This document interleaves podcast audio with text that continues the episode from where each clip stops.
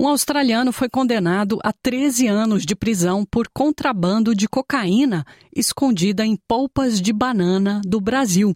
O fruteiro Mark Reen de Hessel de Sydney chamou a atenção da polícia australiana em 2020 ao desembolsar 250 mil dólares australianos por 275 caixas de polpa de banana importadas do Brasil. O investigador da Polícia Federal, Anthony Chalita, disse que a polícia já suspeitava das atividades do fruteiro de 68 anos e que tinha inclusive recebido informação do Departamento de Segurança dos Estados Unidos sobre pacotes suspeitos que chegariam ao porto de Botany, em Sydney, em setembro de 2020. Abre aspas. Pagar tanto dinheiro por polpas de banana, particularmente quando você pode comprá-las em Queensland por um preço bem mais barato, nos chamou a atenção. Ele gastou 8 mil dólares só na taxa de envio. É muito dinheiro para ser usado em frutas, disse o investigador que liderou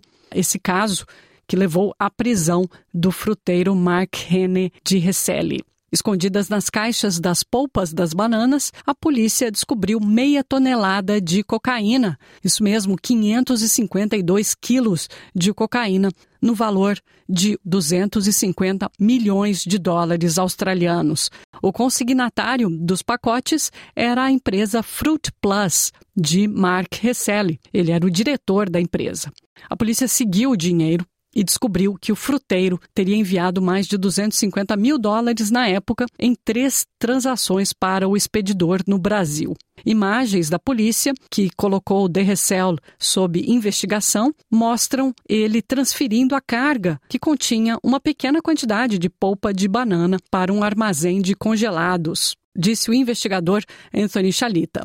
Nós esperamos e vimos ele atravessar a rua para um local vazio e encher sua lixeira com polpa de banana inúmeras vezes. Quando perguntamos por que ele jogou fora todas aquelas frutas pelas quais pagou uma quantia enorme de dinheiro, sua desculpa foi que não estava de acordo com seus padrões. A Polícia Federal Australiana acredita que Mark de Hessel, que foi condenado na década de 90 por posse de drogas, foi alvo de figuras do crime organizado para traficar drogas por meio de seu negócio legítimo, a Fruit Plus.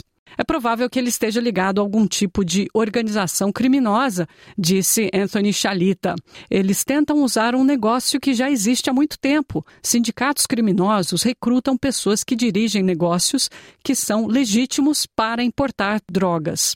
Podemos garantir que por trás de cada importação em larga escala de drogas ilícitas existe um sindicato do crime organizado. Ninguém mais foi acusado pela importação da droga. Mark de Reselle foi condenado semana passada a 13 anos e 7 meses de prisão, mas como ele se declarou culpado, deve cumprir 8 anos e 2 meses.